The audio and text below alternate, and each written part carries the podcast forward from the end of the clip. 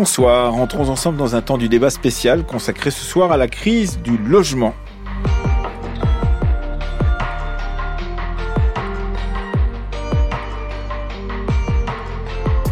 À l'ordre du jour ce soir, les politiques du logement sont-elles laissées au privé? Le récent rapport de l'ONG Oxfam sur le logement a dénoncé un désengagement de l'État au profit de la financiarisation de ce même logement. Mais que signifie ce désengagement de l'État dans un secteur où le financement a constamment été majoritairement laissé justement au privé? Comment les politiques publiques du logement ont-elles évolué ces dernières décennies, ne contrebalançant pas suffisamment l'augmentation des prix pour les propriétaires comme pour les locataires? Le nouveau ministre du Logement, Guillaume Casbarian, a dès sa nomination la semaine dernière fait tonner la nécessité de mesures de simplification des procédures pour créer, je cite, un, choc de l'offre supposé redonner confiance aux propriétaires. Car les mises en chantier de logement ont chuté de 22% en 2023 par rapport à l'année précédente. Les permis de construire se sont effondrés de 24%. Le nombre d'agréments de nouveaux logements sociaux n'a jamais été aussi bas depuis au moins 2005. Quant à l'explosion des logements de meublés de tourisme, il complète ce paysage dramatique dont nous nous allons parler avec nos quatre invités. Avec nous, Léa Guérin, bonsoir. Bonsoir. Vous êtes chargée de plaidoyer à Oxfam et coordinatrice du rapport Logement Inégalité à tous les étages. Avec nous également Emmanuel Cos, bonsoir. Bonsoir. Vous êtes ancienne ministre du Logement et présidente de l'Union sociale pour l'habitat, la fédération des bailleurs sociaux. Avec nous à distance, Sylvain Gratalou, bonsoir. Bonsoir. Vous êtes président de l'Union nationale des propriétaires immobiliers. Et enfin, Ludovic Albert, bonsoir. Bonsoir. Chargé de recherche au CNRS, rattaché au laboratoire technique euh, territoire et société de l'université Gustave Eiffel et chercheur en sciences sociales. Vous êtes co-auteur avec Antoine Guironnet chez Amsterdam de l'empire urbain de la finance, pouvoir et inégalité dans le capitalisme de gestion d'actifs. Personne ne peut comprendre parmi vos auditeurs que l'on tolère le squat et qu'on accepte que des gens s'introduisent dans le logement d'autrui et squattent le canapé alors que c'est chez vous. Personne parmi vos auditeurs ne peut comprendre qu'un locataire qui s'arrête de payer puisse rester pendant 3, 4, 5 ans dans un logement. Et donc c'est fort de ce constat qu'une immense majorité de parlementaires a voté la loi que j'ai proposée l'année dernière, qu'elle a été adoptée massivement, que je l'assume, que je la revendique et que je persiste et que je signe. Parce que nous avons besoin à la fois de lutter plus fermement contre les squats et en même temps redonner confiance aux propriétaires, parce que sinon ils vont arrêter de louer et on va avoir des logements vacants partout en France. Moi, ce que je veux, c'est leur redonner confiance dans la location, parce qu'un propriétaire qui est rassuré, c'est plus d'offres pour les locataires. À l'inverse, un propriétaire qui n'a plus confiance dans la location, c'est un effondrement de l'offre locative. Et donc cette loi, je l'assume, je ne suis pas le seul, le Parlement l'a adoptée largement, et je le dis à, à certaines bonnes âmes, le squat est un délit, et le squat n'est pas et ne sera jamais une solution au mal logement.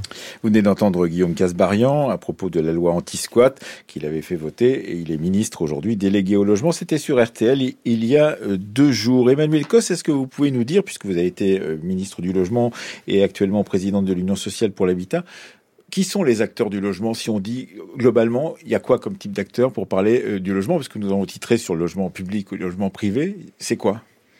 Bah, En France, c'est un, c'est une mobilisation un peu particulière. C'est euh, l'État, mmh. les maires, depuis les lois de décentralisation. C'est euh, les opérateurs de la construction. On, on, parle des opérations, des opérateurs de la fabrique de la ville. Donc ça va des promoteurs privés aux bailleurs sociaux. Et puis euh, c'est toutes celles et ceux qui financent en fait ces opérations. Donc il n'y a pas de logement sans banque. Mhm. Alors dans le logement social, nous on a cette chance euh, unique qui est que notre banque, on a un seul banquier, c'est la Caisse des dépôts et consignations. Hein. C'est l'épargne des Français qui finance le logement mhm. social, hein. mais euh, sinon c'est le c'est le monde privé. Et c'est peut-être, euh, je, je ne pense pas que ça soit les raisons de nos difficultés, mais en tout cas en France, il y a cette volonté d'avoir une très forte mobilisation d'acteurs très différents. Voilà, c'est ça, avec une, un pluralisme pour dire. Exactement. Et derrière des propriétaires privés, publics, individuels, collectifs. Alors quand quand, vous faites un rapport, Léa Guérin, euh, euh, en tant que chargé de plaidoyer à Oxfam sur le logement, avec ce titre inégalité à tous les étages, et que nous nous posons la question de savoir si effectivement il y a une sorte de désinvestissement public euh, pour le logement au profit d'un investissement privé, est-ce que cela tient compte d'une situation très récente ou est-ce que c'est quelque chose qui est beaucoup plus long? Parce qu'effectivement, on peut remonter au 19e siècle, à Haussmann, à la fabrique de la ville du 19e siècle, où effectivement cette fabrique de la ville a été faite en grande partie par le privé. Euh, oui, nous, on prend euh, comme euh, point de départ pour expliquer cette financiarisation. donc, quand on dit financiarisation, c'est plutôt cette logique financière, le fait de, considérer le logement comme un actif financier mhm. en réalité. Au même titre que d'autres actifs, effectivement. Exactement. Et sauf que pour nous, chez Oxfam France, mais pour beaucoup, j'imagine, c'est que c'est un droit fondamental. Et on part de l'après-guerre, en, réalité, pour, pour commencer, il y a un besoin énorme en logement sortir de l'après-guerre. Et donc l'État s'investit, s'engage massivement, à raison, et au fur et à mesure, il s'est désengagé. Euh, le problème, c'est qu'il s'est euh, tellement désengagé ces dernières années que euh, on voit que le logement est devenu le carburant des inégalités qui sont déjà euh, énormes en France. Euh, Ludovic Albert, vous avez travaillé avec Antoine Guironnet en tant que chercheur en sciences sociales sur cette question pour un livre que vous avez publié chez Amsterdam, L'Empire urbain de la finance. Cette financiarisation, vous la qualifieriez comment et en quoi est-elle, disons, récente, sinon euh, nouvelle alors, les liens entre euh, les marchés financiers et l'investissement immobilier sont, eux, anciens. Vous l'avez évoqué euh, dès le 19e siècle. Mais ce qui se met en place à la fin des années 90 et pendant les deux dernières décennies, c'est la manière dont une partie du secteur de la finance, on appelle ça les gérants d'actifs, se sont tournés vers des euh, institutionnels qui ont beaucoup d'épargne et aussi vers des ménages plus fortunés euh, pour euh, les inciter à investir dans des fonds d'investissement qui vont acheter de l'immobilier.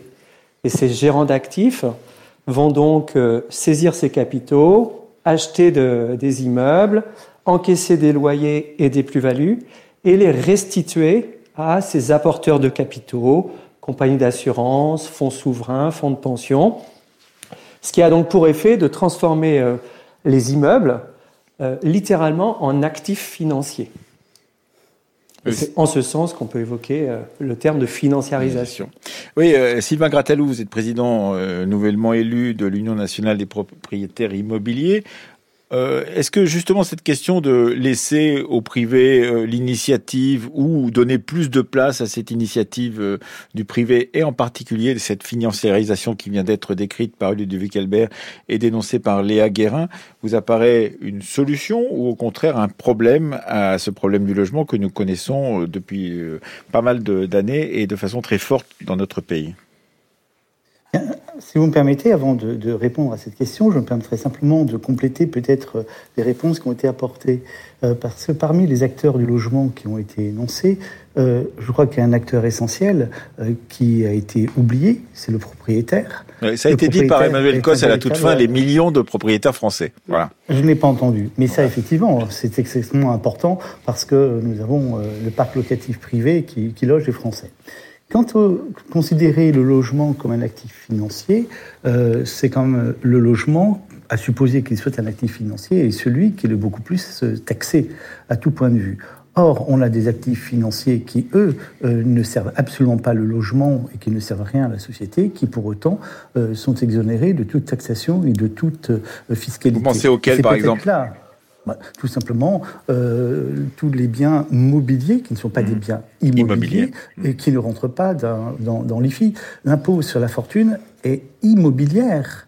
Mais croyez-vous que la richesse se limite à une richesse immobilière? Bien sûr que non.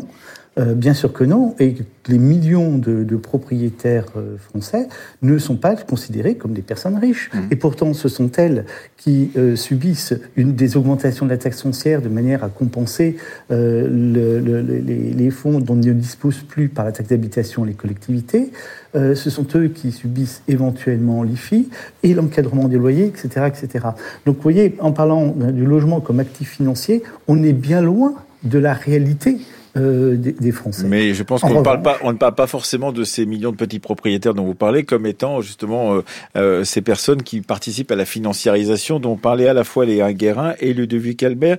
Est-ce que vous pouvez nous dire, Emmanuel Cos, pourquoi, malgré les politiques de logement qui sont mises en œuvre depuis pas mal de temps, enfin depuis tout le temps d'ailleurs, ces politiques publiques du logement, eh bien, on n'arrive pas à, compenser justement ce manque de logement que nous connaissons et surtout l'augmentation des des loyers ou l'augmentation des, euh, des prix de, de, l'immobilier dans nos villes en particulier Déjà, faut, je pense qu'il faut comprendre que pour la France, euh, depuis la Seconde Guerre mondiale, on, traîne en fait un problème euh, du logement abordable et d'un manque de logement qui a connu des crises très fortes. il y a la période de la reconstruction, Il y a l'appel de l'abbé Pierre dont on a fêté les 70 ans euh, la semaine dernière, à un moment où en fait des gens meurent à Paris, euh, euh, et je ne sais pas, à la rue, de froid. mais malheureusement, cette année aussi, il y a un mois, c'est ce qui s'est passé pour un homme qui est mort dans sa voiture de froid. donc, les crises des années 50, euh, un des grands programmes de production de logements dans les années euh, qui suivent les 30, pendant les 30 glorieuses euh, en pour y arriver, pour, en particulier. Pour, loger les rapatriés d'Algérie. Exactement, et, aussi pour loger tout simplement la classe ouvrière qui, qui, qui quitte les campagnes pour mmh. aller euh, rejoindre l'ensemble des, des, des, lieux de production. Mais depuis les années 80, la France a, connaît une crise du logement structurelle. Et quand vous étiez ministre, elle était déjà là d'une certaine Elle était déjà là. J'étais ministre il y a sept ans, mais elle était là dans les années 80 pour deux raisons. Euh, d'une part, euh, des populations qui ont fortement changé leur mode de vie et une décohabitation, séparation des couples, double résidence qui a énormément changé. Alors ça, il faut le, il faut le préciser parce que c'est une question de long terme. La décohabitation, qu'elle soit à la campagne ou à la ville, a, participé à l'augmentation nécessaire du nombre de logements, puisque là où on était cinq ou six dans un appartement ou dans une maison, eh bien on devient un couple à deux, euh, peut-être avec des enfants et d'autres de l'autre côté. Absolument. Et surtout, aujourd'hui, euh, euh, le nombre de ménages qui est constitué que d'une seule personne est majoritaire et plus de 50%. Pourquoi je vous dis ça? Parce que ça multiplie fortement euh, la demande en logement. Et donc la France essaie, en fait, depuis les années 80, de rattraper un retard et elle a beaucoup de mal à le faire. Et par ailleurs, construire et faire des logements, c'est pas que pour sa population, c'est répondre à ce qu'est la France. La France a, une chance, en même temps un malheur, c'est que c'est la première destination touristique euh, mondiale. Euh, et c'est un pays très attractif. Et donc, euh, on n'est pas capable de loger toute cette demande globale. Oui, avec effectivement 50 millions de touristes par an, un peu plus de 50 millions de touristes par an, qui viennent en particulier et sûrement beaucoup plus dans la capitale que partout ailleurs. Léa Guérin. Euh, oui, non, je voulais euh, répondre également sur euh, la partie des, propriétaires. Ce qu'on a parlé de financiarisation au sens large, donc le rappeler, c'est d'utiliser comme un actif financier. En fait, en se basant sur l'INSEE, on sait maintenant qu'il y a très peu de multipropriétaires qui possèdent énormément de logements. Et euh, c'est là où on voit qu'il y a donc c'est pas le monsieur. C'est 10% de, de, de, de, propriétaires, de multipropriétaires qui possèdent, je crois, 50% des logements. C'est cela C'est euh, alors c'est surtout les 10% les plus riches qui détiennent 44%, 44% pardon du mmh. patrimoine immobilier. Donc euh, on favorise les, les possédants, ceux qui possèdent le patrimoine, et les conséquences aussi, c'est 3,5% des ménages détiennent 50% des logements mis en location. Donc on voit qu'il y a une accumulation euh, de la richesse qui est euh, en fait favorisée. Quand je rappelle le désengagement de l'État, c'est on va favoriser euh, justement celui qui possède et on coupe euh, à l'inverse, dans les aides, en tout cas très récemment pour ce qui est des APL, euh, etc., on coupe dans les aides euh, à ceux qui en ont besoin. Et c'est justement cette vision du logement que qu'on dénonce. Parce qu'il faut rappeler que c'est un droit fondamental qui protège la dignité des personnes. et donc, c'est cette logique financière exacerbée par les locations de courte durée, par ailleurs, qui, qui, qui pose problème et qui crée des inégalités de richesse et de euh, territoriale énorme. D'ailleurs, euh, Sylvain Gartalou, euh, ça doit être difficile d'être président de l'Union nationale des propriétaires immobiliers parce que on vient de décrire un, paysage qui est très contrasté entre les multipropriétaires les petits propriétaires que vous devez, j'imagine, donc représenter tous. Ils n'ont pas tout à fait les mêmes intérêts, ils n'ont pas tout à fait la même vision de la propriété immobilière et j'imagine pas tout à fait les mêmes décisions à prendre quand il s'agit de prendre des décisions publiques pour favoriser tel ou tel type d'investissement, par exemple Ah, on vous a perdu, Sylvain Gratelou. On va vous retrouver dans un instant. Euh, on va vous retrouver dans un instant et on retrouve euh, Ludovic Albert pour continuer ce que disait euh, Léa Guérin justement sur cette financiarisation qui rend encore plus complexe effectivement les, la, politique du logement qui peut être mise en place dans notre pays. Oui, alors j'aimerais réagir sur plusieurs points. Donc cette financiarisation que j'ai évoquée, euh, donc ces gérants d'actifs qui euh, vont collecter des capitaux sur les marchés financiers pour les investir, ça a des effets effectivement sur le, logement. Euh, dans les années 2000, ils ont eu tendance, paradoxalement, à beaucoup vendre les logements qui étaient sous leur gestion pour empocher la plus-value. Mhm. et pour privilégier, par exemple, des, j'imagine, des immeubles de bureaux ou des choses comme cela, peut-être Voilà, exactement, qui étaient jugés comme plus attractifs. Mais ce faisant et en concentrant leurs investissements dans certaines métropoles, ça a eu un effet de renchérir le coût du foncier, Bien donc qui rejoue sur le logement. Et puis depuis la moitié des années 2010, on assiste, euh, et probablement pour le grand plaisir euh, d'une partie des gouvernements, euh, tant de droite que de centre-gauche, à un retour de ces investisseurs dans l'immobilier. Euh, ça s'est traduit par une hausse des investissements. En gros, on passe de 1 milliard d'euros par an à 7 milliards en 2021, jusqu'au coup d'arrêt, hein, l'interruption avec la remontée des, des taux d'intérêt.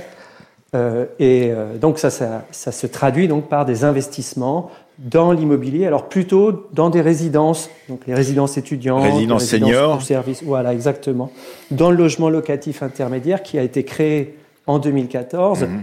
justement pour euh, contribuer à ramener ces investisseurs. Mais peut-être au-delà, et pour réagir à ce qui a été dit euh, euh, par les autres intervenants et intervenantes, euh, il y a bien sûr ce côté financiarisation avec les capitaux des marchés financiers qui sont apportés par les gérants d'actifs, mais d'une manière plus générale, ce que montre bien ce rapport Oxfam, et, Oxfam pardon, mais aussi des, des travaux scientifiques, notamment ceux de Thomas Piketty, euh, les, euh, le logement est devenu un outil important de stratification sociale. Être propriétaire d'un logement, c'est participer des 40% de la classe moyenne patrimoniale qui euh, euh, dispose donc d'un patrimoine, alors que quand on fait partie des 40% qui n'en ont pas, euh, on n'a pratiquement pas de patrimoine en fait. Oui, Et ça, puis, mais il y a les 20% euh, restants qui, eux, ont un patrimoine financier, mais aussi immobilier, plus important et qui donc contribuent, euh, euh, en, à travers les loyers notamment, à euh, renchérir Mhm. le coût du logement. Euh, Sylvain Gratalou, je vous posais la question tout à l'heure, euh, on, vous a perdu entre-temps, de savoir comment il était possible d'être euh, président d'une union nationale de propriétaires immobiliers dans un contexte où effectivement la variété de ces propriétaires immobiliers, entre ceux qui possèdent et, qui sont multipropriétaires beaucoup de logements et ceux qui en possèdent beaucoup moins, doit vous rendre difficile la tâche de représenter tout le monde d'une certaine manière. Et vous savez, la, la tâche n'est pas bien compliquée parce que les chiffres qui sont avancés euh, me permettent de dire qu'il y a 96% euh, de propriétaires qui ne sont pas du tout concernés par les propos euh, qui ont été tenus. Qu'est-ce que vous voulez dire par là? 96% qui, en- vous avez quand même parmi l'ensemble des propriétaires, vous avez 60% des propriétaires qui ont un logement en plus de leur résidence principale, ce qui est extrêmement faible. Euh, et euh, l'ensemble des propriétaires qui correspondent euh, à ces 96%, je mets de côté ceux qui ont été évoqués précédemment, effectivement, qui peuvent détenir euh, le- un patrimoine extrêmement important, euh, ce ne sont pas ceux moi, qui m'intéressent, ce sont avant tout euh, l'ensemble des Français qui se logent par eux-mêmes, qui ont un logement, voire deux logements euh, qu'ils mettent à disposition d'autres Français pour qu'ils puissent se loger. Et, et- et je ne vois pas ici euh, si l'on peut considérer que c'est un actif financier. Donc c'est vraiment un autre volet euh, que, que, que, l'UNPI entend défendre. Et pour autant, euh, lorsqu'on vous- vous- parle du logement, on irradie l'ensemble et on fait des amalgames. Ah, ah, Euh, non, et mais ça- à, à vous écouter, il faudrait que vous vous rebaptisiez Union nationale des petits propriétaires immobiliers, dans ces cas-là, pour vous distinguer des, des très grands dont on parlait euh, tout à l'heure. Emmanuel Cos, euh, qu'est-ce que vous vouliez dire justement pour réagir? Vous savez, dans- à l'Union sociale pour l'habitat, on a l'habitude de dire que le logement social, c'est le patrimoine de ceux qui n'en ont pas. Et en fait, c'est la réalité. Le logement social, c'est 5,6 millions de logements euh, qui est habité par euh, 35% de locataires qui vivent sous le seuil de pauvreté. Et ce qu'on voit, c'est très intéressant ce que vient de dire tout à l'heure euh, euh, Ludovic, c'est que euh, nous, on suit en fait l'évolution sociale de nos locataires et on voit que beaucoup de nos locataires en fait vont rester pauvres toute leur vie, tout en travaillant et ne vont jamais accéder à la propriété. Et, c'est aussi une des questions qui se posent. Et c'est d'ailleurs pour ça que le logement social a été conçu comme une réponse à des classes moyennes euh, basses, mais c'est des classes moyennes euh, basses, euh, voire des personnes à revenus très modestes, de pouvoir être logées dignement malgré une absence de patrimoine. Et c'est très important de le dire parce qu'en effet, aujourd'hui, ce qui crée en fait très fortement des inégalités dans l'accès au logement et d'ailleurs dans l'accès à l'emploi, dans la mobilité professionnelle, c'est notamment ces inégalités de patrimoine et d'accès à ce logement. Et c'est aussi pour ça que euh, encore aujourd'hui, heureusement, c'est pas le cas dans d'autres pays européens parce que ça a été remis en cause. Mais en France, c'est vrai que nous avons été le secteur social plutôt sauvegardé, pas totalement, mmh. mais plutôt sauvegardé de cette tentative de vendre au plus offrant l'ensemble du patrimoine social mmh. Pour en fait le titriser, le financiariser, euh, et ce qui amènerait à ce qu'on a connu notamment aux Pays-Bas ou en Allemagne, une disparition de ce parc locatif euh, de qualité mais euh, loué à très bon marché et encadré. 18h40 sur France Culture. Vous écoutez le temps du débat. Les politiques du logement sont-elles laissées au privé? C'est la question que nous posons à nos quatre invités. Vous venez d'entendre Emmanuel Cos, ancienne ministre du Logement et présidente de l'Union sociale pour l'habitat. Sylvain Gratalou est avec nous. Il est président de l'Union nationale des propriétaires immobiliers. Léa Guérin est chargée de plaidoyer à Oxfam elle est coordinatrice du rapport Logement inégalité à tous les étages. Et Ludovic Albert est euh, chercheur en sciences sociales, chargé de recherche au CDRS et co-auteur avec Antoine Guironnet de L'Empire urbain de la finance chez Amsterdam. Quelques jours avant Noël en 2019, en fait, le propriétaire nous a demandé un rendez-vous rapide et donc il est venu et puis nous a dit qu'il voulait qu'on parte. Il nous a dit euh, je ne reconduirai pas le bail et il faudrait que vous partiez rapidement parce qu'il va y avoir des gros travaux et j'ai besoin de faire de gros travaux. Donc au début on a été un peu, euh, bah, un peu sidérés en fait parce qu'on s'y attendait pas. Donc on lui a rappelé qu'il nous restait deux ans et demi de bail. Il nous a expliqué que plus on partirait tôt, plus il nous verserait une somme d'argent euh, en échange. Donc il est parti sur une base de 10 000 euros. Je me vois lui dire à un moment donné, mais vous, vous faites pas de social en fait. Il m'a répondu non. Clairement, il m'a dit non. Voilà, c'était clair. il n'y avait pas de, suspense. Hein. Mon conjoint est un peu plus ferme, donc euh, il lui a dit qu'il fallait qu'on réfléchisse, qu'on ne pouvait pas lui répondre comme ça, mais que sur l'idée, on n'avait pas envie de partir. Il a répondu à mon conjoint il fallait vraiment qu'on réfléchisse à sa proposition parce que même si on restait deux ans et demi, ce serait euh, insupportable. Qu'il y aurait beaucoup de bruit, qu'il risquait d'y avoir des coupures d'électricité, des coupures d'eau, que ça allait être invivable avec la petite. Bon, voilà, mais j'étais pas prête à lâcher. France Culture, le temps du débat. Emmanuel Laurentin. Un extrait des Pieds sur Terre sur France Culture, un reportage d'Émilie Chaudet réalisé par Anne Pelchin et Marie Le Peintre. C'était Angela, locataire avec son conjoint depuis une dizaine d'années, qui ont fini par euh, céder devant la pression de leurs propriétaires pour quitter leur euh, logement deux ans et demi avant la fin officielle euh, du bail. Est-ce que ces questions de tension entre locataires et propriétaires, de tension autour des questions, on l'entendait avec Guillaume Casbarian, autour de la question des squatteurs, etc., sont des questions essentielles pour régler la question justement du rapport euh, euh, au logement dans notre pays ou est-ce que ce sont des questions accessoires sur lesquelles on se fonde ou on se on, s'appuie pour pouvoir, euh, disons, d'une certaine manière, penser le terme, en termes de logement sans poser la grande question de comment construire de nouveaux logements dans notre pays, Emmanuel Cos? Alors, ce qui est certain, c'est quand vous êtes propriétaire pour louer un bien, il faut que vous ayez des conditions d'assurance, de garantie, et se poser des tas de questions qui sont des débats sur la garantie locative, etc. C'est autre chose euh, ce que dit euh, le ministre Casbarian aujourd'hui euh, quand il défend son texte de loi qui, je rappelle, a été adopté uniquement parce que le Sénat l'a réécrit, hein, parce que lui, il prévoyait dans son texte initial de la prison pour dette locative. Et j'en parle parce que c'est quand même un retour en arrière de, depuis, enfin, qui est tellement, qui est terrible, et il ne voyait pas où était le problème. Et je pense qu'il faut séparer deux sujets. Il y a la question de garantir les propriétaires individuels comme, comme les grosses foncières de l'assurance que les loyers soient perçus, mmh. qu'ils puissent faire les travaux et qu'ils aient, quand ils ont des obligations, qu'elles puissent être tenues.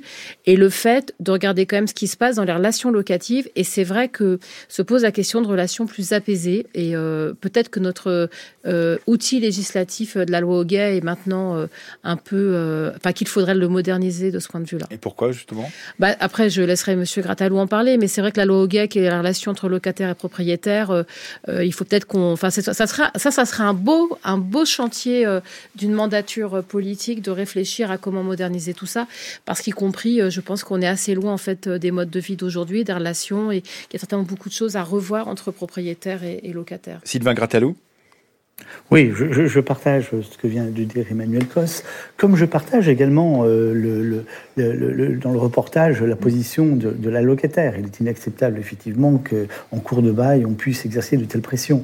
Il y a des règles qui sont fixées et il y a un équilibre qui doit être trouvé. Aujourd'hui, malheureusement, l'équilibre est relativement rompu, mais ça ne justifie absolument pas que le bailleur de cette mmh. locataire puisse se comporter de telle manière. En tout cas, ce n'est pas du tout ce point de vue-là que l'on peut, que l'on peut soutenir.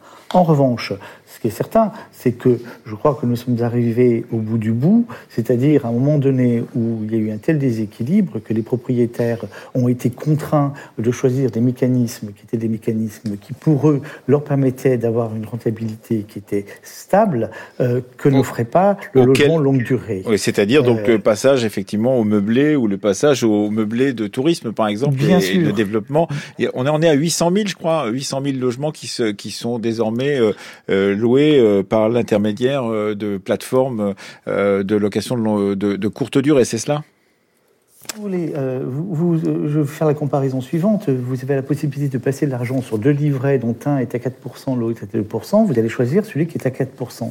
Pour autant, et c'est là où il faut avoir une image complètement différente du propriétaire, à savoir que le propriétaire, et c'est en cela où je, n'avais pas entendu ce que Mme Cosse avait pu dire, mais euh, c'est un véritable acteur économique, social, environnemental du logement. Donc il faut redonner à la location de longue durée la possibilité euh, de, retrouver, euh, comment dire, une, place qui doit être la sienne. Et c'est en incitant le propriétaire à ne pas se réfugier là où ça semble intéressant. Je crois que tous les modèles. Vous voulez dire que, par exemple, la, la, proposition de loi qui vient de passer à l'Assemblée, qui justement veut retaxer différemment euh, Airbnb et toutes les locations de courte durée, vous apparaît comme une bonne façon pour pouvoir faire basculer ceux qui euh, ou celles qui ont mis leurs appartements ou leurs maisons en, location euh, de courte durée vers un logement de plus longue durée. C'est ce que vous pensez, euh, Sylvain Non, je ne crois pas. Je ne crois pas parce que cette loi n'est qu'un pansement supplémentaire sur un système qui est un système qui est arrivé qui est à bout de souffle il faut considérer les choses autrement, à savoir que nous avons différents, modèles, longue durée, courte durée, meublé, non meublé. Et vous savez que quelles que soient les régions, les territoires, les besoins ne sont pas les mêmes. Donc il faudrait avoir une homogénéisation euh, de la fiscalité de tous ces modèles pour que le propriétaire ne choisissent pas le modèle en fonction de la fiscalité, mmh. mais qu'ils soient incités à mmh. choisir le modèle mmh. dont le territoire a besoin. Et c'est là, euh, on a un système qui est complètement désorganisé et il faut le repenser totalement autrement. Oui, euh, sur ce point, euh, Léa Guérin, en tant que chargée de plaidoyer à Oxfam et coordinatrice du rapport sur le logement et les inégalités à tous les étages. Euh, oui, non, on a, alors on a accueilli favorablement euh, le fait qu'on qu veuille réguler davantage les locations de courte durée, parce que, comme vous disiez, on a quand même retiré du, du marché locatif euh, plus de 800 000, euh, enfin près de 800 000 logements, alors même que, ça me permet de le rappeler, en fait, cette crise de logement dont on parle, la bombe sociale qui explose, elle est essentiellement basé sur les prix qui ont explosé. Et en fait, Airbnb, euh, pour en nommer euh, un, mais il y a d'autres plateformes, mmh. euh, mais ces, ces plateformes ont ont favorisé aussi ces explosions dans certains euh, centres-villes notamment, mais les littoraux, euh, des villes comme Saint-Malo, euh, dans le Pays Basque, etc. Et la capitale. Et, la capitale, qui concentre en général l'ensemble des problématiques du logement, Paris, évidemment. donc on accueille favorablement. Alors nous, chez Oxfam, on voulait aller un peu plus loin, on voulait donner la possibilité justement aux élus de pouvoir par exemple, notamment interdire la location aux résidences secondaires pour ne faire que aux résidences principales. faire la location courte durée euh, dans sa chambre, une cabane au fond du jardin, euh, ça ne fait de mal à personne. Au final, c'est de l'argent un peu en plus, euh, les propriétaires ont le droit. mais quand on professionnalise ce genre de, de, de, formes de location courte durée, c'est dramatique pour certaines villes. On voit bien, Emmanuel Cos, et vous connaissez bien le sujet, que malgré la volonté de certaines municipalités de réduire ou d'empêcher la multiplication de ces locations de courte durée, elles enlèvent au, au marché locatif et donc à la possibilité de se loger, euh, beaucoup d'appartements ou de maisons qui pourraient l'être. Moi, je parle de, de prédation, en fait. Euh, et euh, ce qui est terrible, c'est la rapidité avec laquelle ça s'est fait. Euh, quand j'étais ministre il y a sept ans, la question qui se posait, c'était de réguler Airbnb. Aujourd'hui, on en est à se poser la question d'interdire. Mais pourquoi? Parce que maintenant, on a comptabilisé le nombre de logements qui ont disparu des marchés. Euh, on le voit là sur la disparition des, des offres locatives dans l'ensemble des villes. Hein. Vous parlez de Paris, mais c'est dans l'ensemble des villes. Et il y a, y a, une, y a une conséquence que l'on voit, nous, dans la demande HLM, donc le nombre de personnes qui demandent un un, logement HLM, 50% euh, en 10 ans d'augmentation, 20% euh, sur les trois dernières années. On a 2,6 millions de ménages qui attendent un logement social. Euh, et en fait, pourquoi à Paris, vous allez me dire, ça fait longtemps qu'il y en a beaucoup qui attendent, mais même dans des régions vides, de, où il y a peu de tension, on a des demandes qui explosent parce qu'il n'y a plus rien à louer. Il n'y a plus rien à louer. Et notamment parce que aujourd'hui, euh, la, location euh, saisonnière euh, a fait une sorte de hold-up, de prédation sur l'ensemble de ces patrimoines.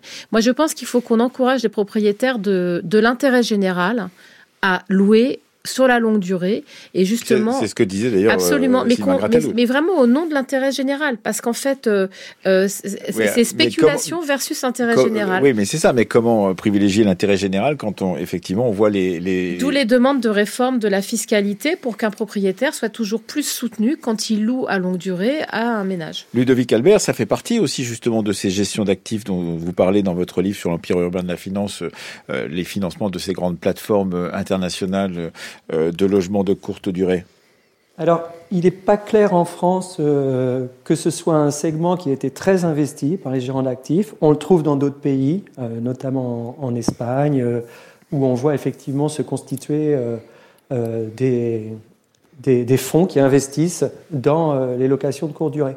Mais peut-être que pour éclairer les, échanges, il faudrait aussi amener à réfléchir à ce qui pousse les propriétaires, que ce soit des professionnels ou euh, les particuliers qui ont été évoqués, à euh, considérer leurs biens. Euh, alors, M. Gratalou nous a expliqué que ce n'était pas comme un actif financier, mais enfin, entre comparer à un 2% et un 4%, je ne sais pas trop comment le formuler autrement, c'est qu'en fait, il y a eu des évolutions structurelles qui encouragent les ménages qui sont dotés de patrimoine à essayer de le valoriser.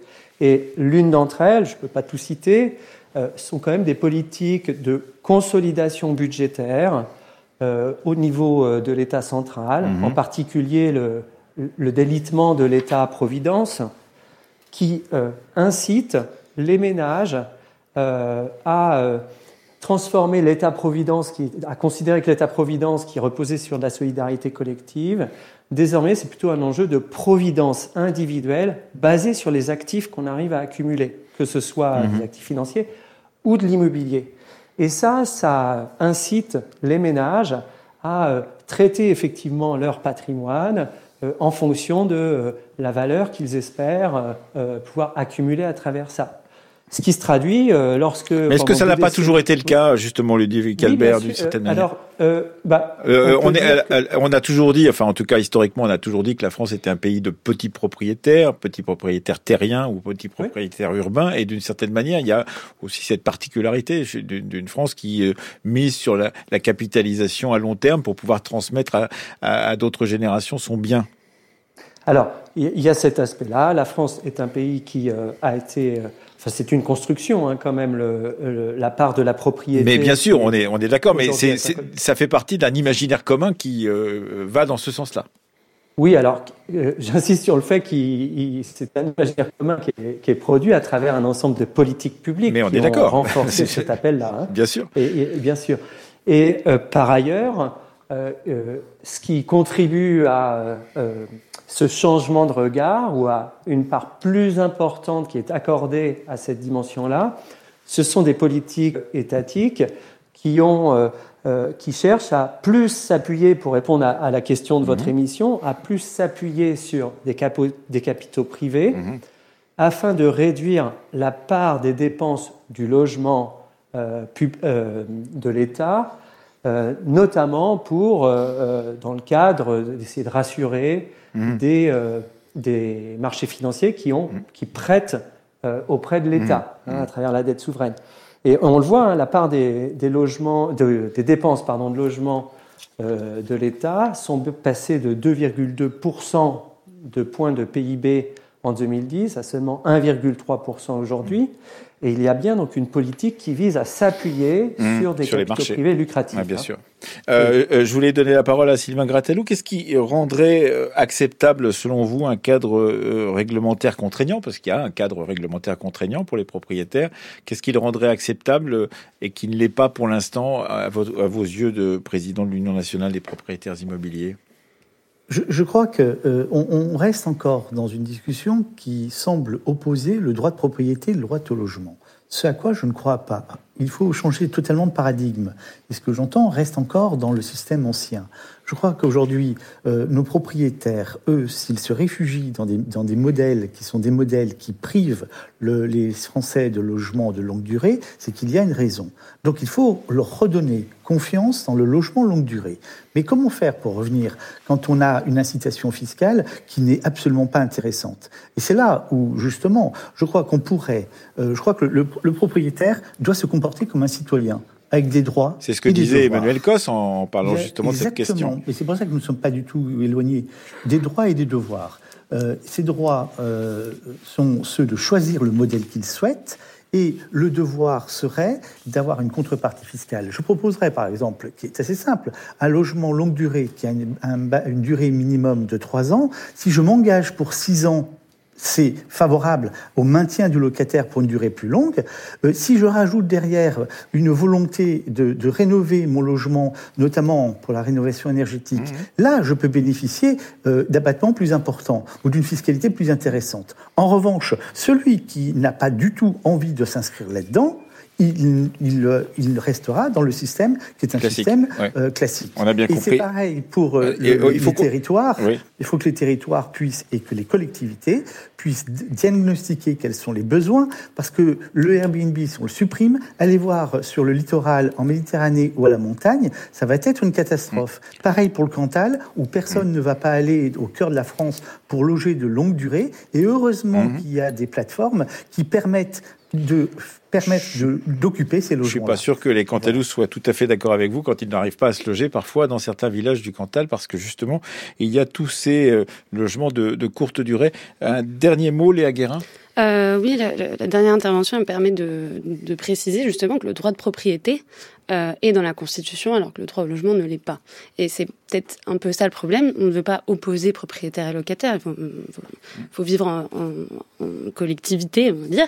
Mais euh, le problème est là, c'est qu'on ne donne pas le, la place du droit au logement euh, qu'elle mérite. Et peut-être que justement pour des politiques publiques euh, qui euh, soient plus sociales, il faut prendre euh, le sujet à la racine, c'est que c'est des inégalités qui sont énormes aujourd'hui, où le poids du logement, il pèse deux fois plus chez les plus précaires que chez les plus aisés. Et en fait, on a créé via des niches fiscales, via en attirant des capitaux, en faisant tout ce, ce genre de, de dispositifs, on accumule la richesse et on laisse les plus précaires. Emmanuel Cos, euh, vous êtes euh, attaqué à cette question-là quand vous étiez ministre du Logement. Il faudra encore beaucoup de travaux pour pouvoir continuer à, lancer ces, rénovations justement du rapport au logement dans notre société. Je pense qu'on a beaucoup de choses à faire, mais euh, si ça fait partie de, ces choix politiques, euh, on peut les porter. En tout cas, c'est ce que je faisais quand j'étais euh, ministre. Et je pense que ce qui est important, c'est que ce qui doit nous guider, c'est la question des, de ceux qui sont pas bien logés. Et c'est pas au bien logé de dire ce qu'on doit faire ce qui doit nous guider à chaque fois, c'est celui ou celle qui a du mal à se loger, qui a du mal à louer quelque chose. Et je le dis parce que les choses sont malheureusement trop inversées aujourd'hui. Merci beaucoup. Euh, je rappelle que vous êtes présidente de l'Union sociale pour l'habitat, que Léa Guérin était avec nous pour le rapport Oxfam Logement Inégalité à tous les étages, que nous avions avec nous Sylvain Gratalou, président de l'Union nationale des propriétaires immobiliers, et Ludovic Albert, euh, chercheur en sciences sociales, chargé de recherche au CNRS et co-auteur de L'Empire urbain de la finance chez Amsterdam. C'était le temps du débat préparé ce soir par Roxane Poulain, Mathias Joséphine Reinhardt, Anouk Sevno, Stéphanie Villeneuve, réalisé par Laurence Malonda avec Anthony Thomasson à la technique.